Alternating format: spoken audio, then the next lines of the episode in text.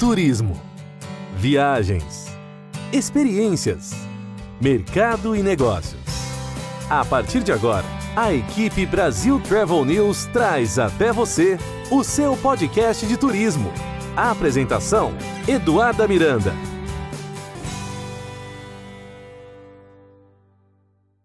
Estamos de volta após uma breve pausa por conta do Natal, Ano Novo. Foram apenas três semanas, mas eu confesso que fiquei com muita saudade desse nosso bate-papo. Eu espero que vocês tenham aproveitado esses dias de festas com responsabilidade, sem aglomeração e principalmente gratos pela vida. Eu tenho certeza de que 2021 será um bom ano para todos nós. Por aqui, a novidade é que agora os episódios serão semanais, ou seja, toda segunda-feira você confere uma entrevista exclusiva e encontra as principais notícias do mundo das viagens: história, gastronomia, cultura, tecnologia, lifestyle e muito mais. No episódio de hoje, o nosso primeiro de 2021, vamos falar sobre um tema bastante comentado nesse período pandêmico e que segue em alta Estou falando de contato com a natureza, que envolve as práticas de atividades ao ar livre, ecoturismo e turismo de aventura. Afinal, quem por aqui, por mais que não seja fã de ecoturismo, não sente falta de estar em contato com a natureza ou passou a apreciar mais a natureza ao seu redor durante o período de lockdown, principalmente?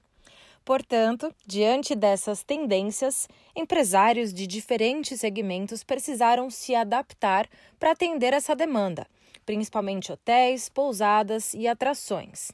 Mas, sobretudo, aquelas empresas que estão por trás dos projetos que garantem a integração da arquitetura com a natureza.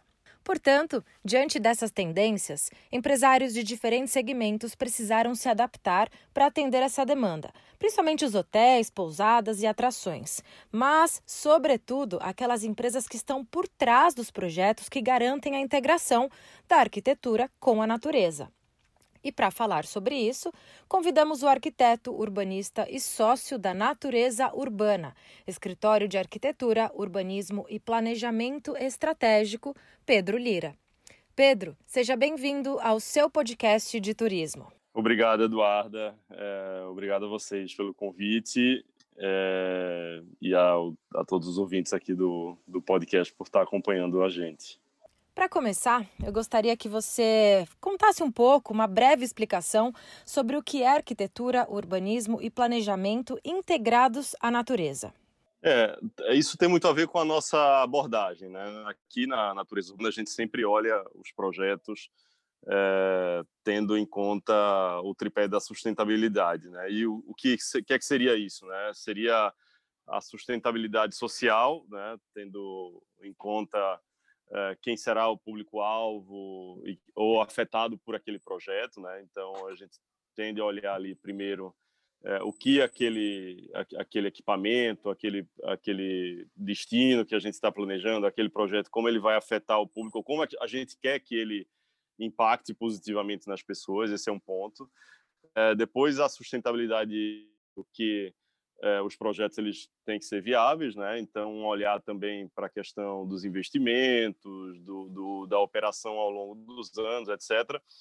É, e para para dar um destaque maior nesse tripé a sustentabilidade ambiental. A sustentabilidade ambiental a gente olha ela não só pelas soluções de engenharia, arquitetura, né, de é, energia sustentável, reuso de água, esse tipo de, de solução, mas muito também pela integração com a natureza. Então a gente busca com que nossa intervenção ela realmente respeite e se integre aquele local, né? Então, se a gente está trabalhando numa área natural, por exemplo, num parque nacional, numa reserva, num, o nosso projeto ele se integra ao máximo aqueles elementos naturais daquele local. Se for um projeto urbano, é o contrário, né? Eu vou tentar trazer os elementos da natureza para dentro da cidade, né? Falando de uma forma mais simples, né? Mas seria seria buscar uma atuação equilibrada e integrada. Perfeito. Quando a gente fala dessa desses projetos, que a gente imagina, por exemplo, uma praça, quando a gente fala de destinos, uh, um monumento, é, enfim, essas praças que a gente encontra hoje, que tem o espaço para o skate, o espaço para as crianças, as pessoas, os turistas, eles acabam não imaginando todos os detalhes que pelo mundo. Se você puder contar assim, você fala desse tripé da sustentabilidade. Vocês analisam o impacto na vida dessas pessoas, da comunidade ou dos turistas, o impacto econômico e a sustentabilidade ambiental. Mas se você puder destacar assim um pouco do que é essa análise antes de que um destino realmente aprove uma uma nova obra turística. Certo. Como é que funcionaria esse passo a passo de uma forma assim bem didática para que nós possamos entender? Uhum. Tá, é, e, e para isso eu queria até falar de, de duas abordagens, posso pegar aqui até como exemplo alguns projetos, mas com escalas bem diferentes, né? É porque a gente tem trabalhado com planejamento numa escala mais... É, e aí vou pegar como exemplo aqui um projeto que nós fizemos em Cabo Verde, que é um país africano, para o Banco Mundial em 2019, onde nós fizemos um planejamento de desenvolvimento do turismo uh, de 60% do país. O país ele tem 10 ilhas, nós fizemos esse planejamento em 10 ilhas. Né? Então, é, quando a gente falava desse tripé, então, exemplo, a gente primeiro começou o trabalho fazendo um diagnóstico para entender quais eram os potenciais turísticos, né, belezas naturais, históricas, gastronomia, etc., que deveriam ser considerados no planejamento.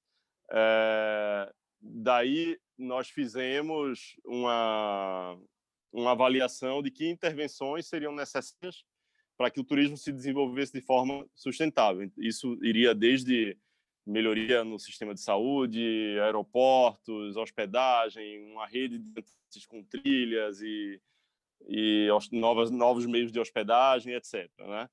É, depois a gente entrou na questão e aí claro isso está associado à viabilidade econômica. Então como é que seriam viabilizados esses investimentos né?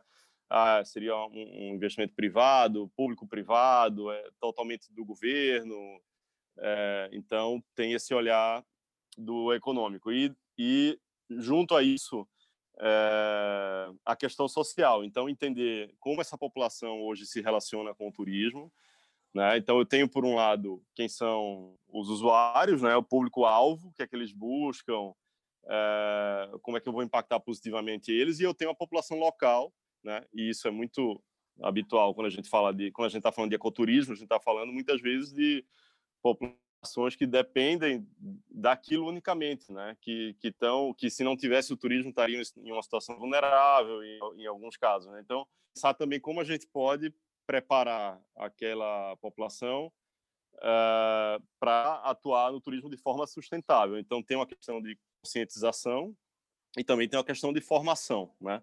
Então, formação é, é de, N, de N tipos, né? Pode ser é, ligada à gastronomia, atendimento, pode ser línguas, pode ser de várias formas, né? Isso eu estou falando aqui de um projeto muito macro.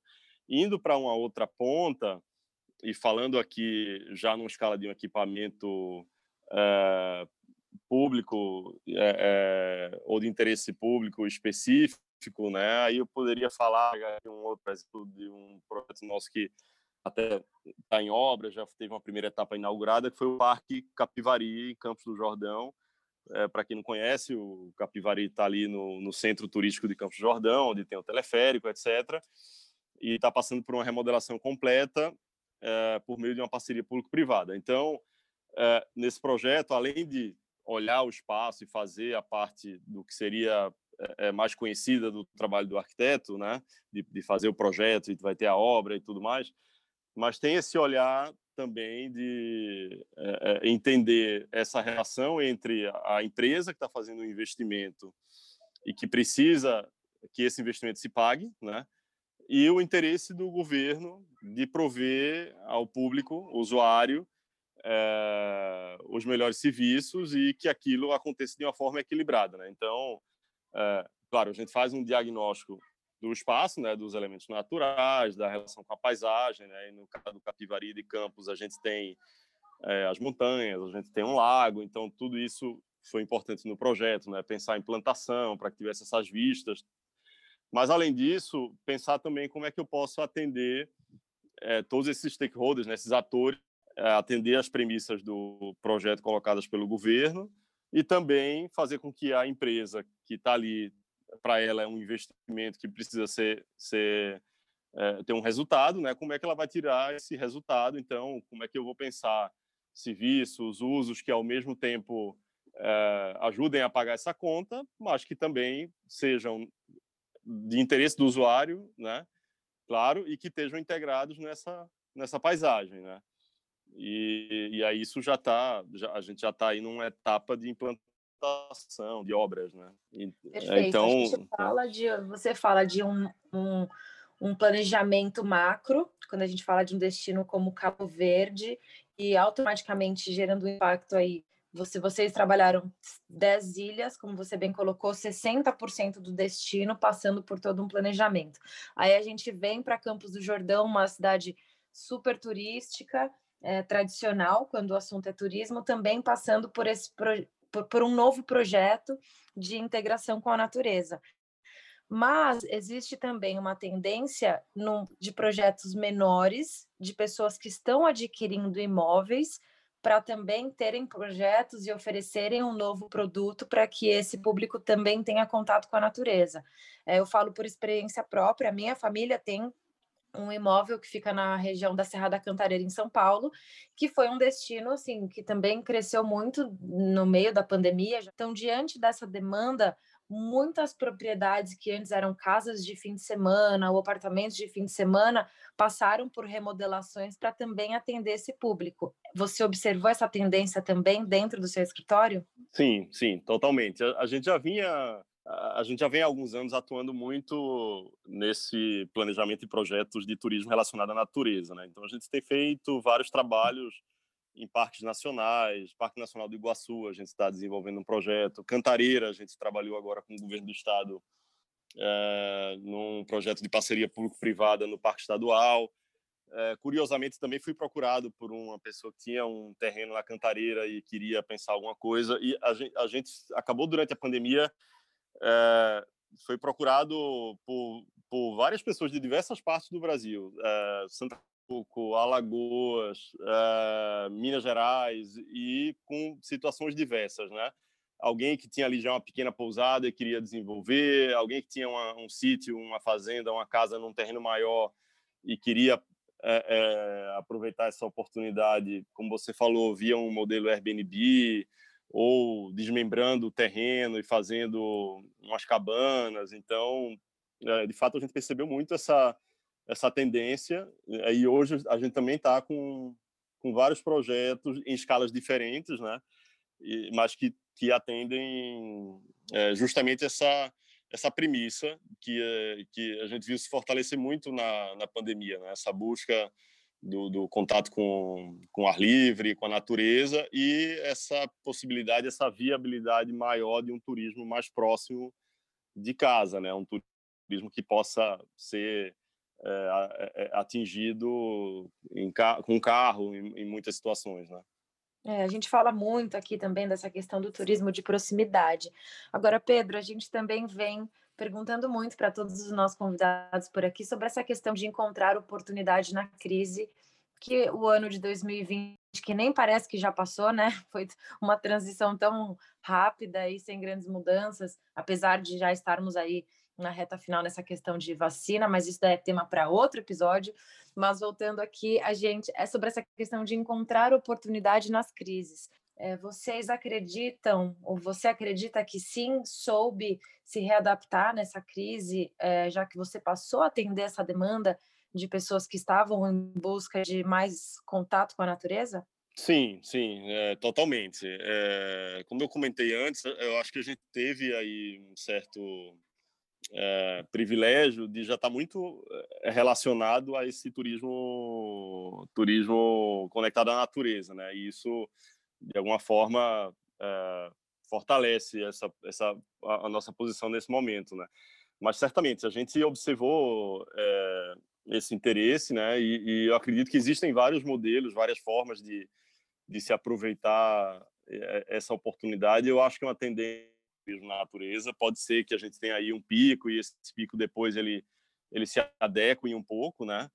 é, mas a gente viu várias pessoas adquirindo terrenos, construindo casas, né, ou querendo construir casas e e não só isso, né, pessoas que decidiram e, e têm filhos devem ter observado aí isso aconteceu não só na escola dos meus filhos, mas em várias outras, como em cada sala, pelo menos ali 10, 15, 20% até das famílias, é, quando teve essa experiência de morar fora, morar fora que eu digo, né, em Paraty, em Campos do Jordão, na Mantiqueira, etc., decidiu que vai continuar morando ali, pelo menos por um tempo, e depois vai ver se volta, se não volta, né? Então, é, eu acredito que é uma, uma, uma, uma tendência, né? O turismo à natureza ele se fortaleceu muito é, nesse momento e, e, é uma tendência. Isso que a gente conversa, é, tem conversado muito, principalmente com os secretários de turismo de estado. A gente acredita muito nessa retomada do turismo no Brasil, realmente apresentando o Brasil para o brasileiro, porque a gente sabe que existe é, um público no Brasil que é fiel para as viagens de julho ou de fim de ano, mas que em sua maioria eles acabavam optando por viagens internacionais, como a Flórida, onde eu estou, ou Europa, e muitos não conhecem né, os encantos que a gente tem no norte, nordeste do Brasil, quando a gente fala de, de, dos paulistas. É, você também acredita que essa pandemia traz essa chance da gente criar as melhores praças, as melhores atrações, é, os melhores projetos é, integrados à natureza para que o brasileiro realmente possa admirar os encantos do nosso Brasil com outros olhos e aprender a valorizar tudo que a gente tem no nosso Brasil?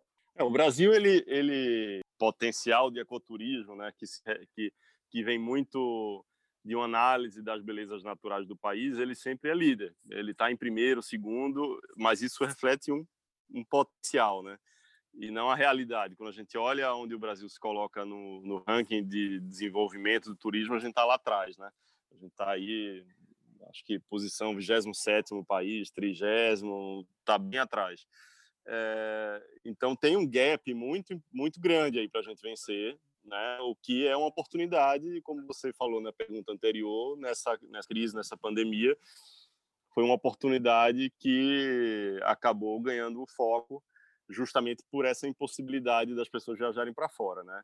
E não é de se culpar, porque os destinos, os lugares que têm o turismo mais desenvolvido, eles é, oferecem uma qualidade de serviço maior, eles são mais estruturados, então é natural que as pessoas, podendo, né, tendo recursos, elas querem ir para o lugar que oferece melhores serviços, né? Agora, voltando a, a, aqui ao Brasil, a gente tem, de fato, é, um potencial muito grande. Então, a gente tem muitas oportunidades. Acho que a pandemia está realmente trazendo muitas oportunidades para que a gente consiga melhorar esses destinos, né? é, trazer, implantar novos atrativos, melhorar os meios de hospedagem, que não precisa necessariamente ser é, é, investimentos exorbitantes, cabe tudo. Né? A gente viu como como a, a, a gente pode ter um grande grupo hoteleiro investindo, mas a gente pode ter também 100, 200, 200 famílias que ali têm um terreno e fazem uma, uma casa, uma cabana, um ecológico. Então, isso também tem muita força, né? Quando você vai somando. Uh, então, cada indivíduo tem um poder aí também, né? Quando a pessoa abre ali um, um, um restaurante, é, uma, uma, uma, pequena fábrica de geleia, né? Aí já tem um outro que está fazendo vinho, azeite, né? Ali na Mantiqueira, então, a gente tem mil, mil exemplos, né? Então, é, a gente, de fato, tem esse potencial natural muito grande e, nesse momento, a pandemia permitiu que, que, a, que a gente colocasse um foco maior nele e tem um, muita oportunidade aí, muita coisa ainda para ser desenvolvida. Né? Perfeito. Que dica você deixa, Pedro, para essas pessoas que de repente né, estão em suas casas ainda ansiosas com essa questão de vacina, mas que de repente eu acredito que elas precisam de uma sensibilidade um pouquinho maior, como a de um arquiteto tem na hora de criar tantas obras e projetos que estão aí integrados à natureza. Como é que você acha que essas pessoas devem sair de suas casas e passar a olhar o mundo? É, de que forma? Como é que você vê isso? Olha, é, eu, eu acredito que a, a pandemia ela trouxe para para todo mundo uma reflexão, uma desaceleração, né, daquele nosso ritmo ali do dia a dia de é, acordar, pegar o transporte, qual seja, ir trabalhar, voltar, né, aquele ritmo ali frenético que que as coisas são feitas quase que as coisas com com certa calma, né? E isso eu acredito que deve ser trazido é, para o turismo. Então, é, seja se eu fosse fazer um, um, um, turismo urbano, que hoje eu acredito que ainda ainda requer muitos cuidados e ainda é, vai precisar de algum tempo para que o turismo urbano volte a ganhar força, ou seja um, o turismo mais relacionado à natureza, que é onde eu vejo que tem mais oportunidades hoje, eu acho que a gente tem a oportunidade de, é, de, de ver as coisas com mais com mais tempo, com mais calma, de entender, de se relacionar com aqueles elementos, dizer as coisas com, com certa é, com, com, um nível de reflexão maior, eu diria, né? Então, eh, eu acho que hoje, apesar de, de da gente ter é, ainda uma, uma, necessidade de uma série de cuidados, né? Ainda vai levar algum tempo até que a gente tenha uma vacinação e conclua todo esse processo. Eu acho que a gente tem no Brasil boas oportunidades para para fazer esse turismo mais próximo às nossas residências, né? E, e em locais que ainda não estão necessariamente é, tão divulgados, né? Mas se a gente pesquisar, se a gente ir atrás ali de explorar um pouco, a gente vai ver que eles existem, né? Então acho que cabe a nossa volta, né? Como um, um conselho geral e usufruir disso. Seria isso, em linhas gerais.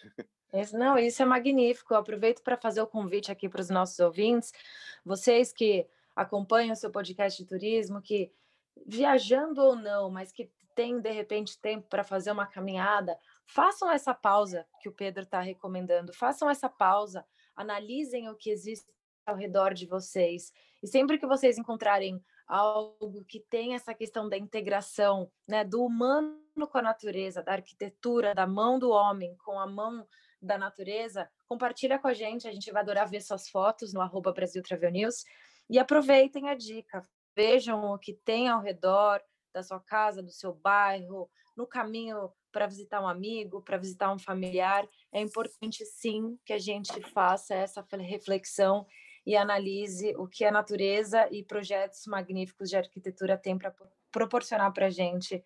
É, e às vezes a gente nem percebe, né, Pedro? Pois é, exatamente. Acho que tem muita coisa legal ao nosso redor e muitas vezes a gente sai sai de um ponto, sai de casa e, e, e pega um avião ou que seja viaja milhares de quilômetros e, e não tem oportunidade de conhecer o que está ali do nosso lado. Então acho que essa é uma uma bela oportunidade atualmente. Pedro, muito obrigada. Parabéns pelos projetos do Natureza Urbana. Conte com a gente, compartilhe suas ideias e tudo que está acontecendo aí pelo nosso Brasil. Muito obrigada pela sua participação. Obrigado, obrigado a você pelo convite. E fica por aqui mais um episódio do seu podcast de turismo. Eu espero vocês na próxima segunda-feira. Até lá! A equipe Brasil Travel News trouxe até você o seu podcast de turismo. A apresentação: Eduarda Miranda.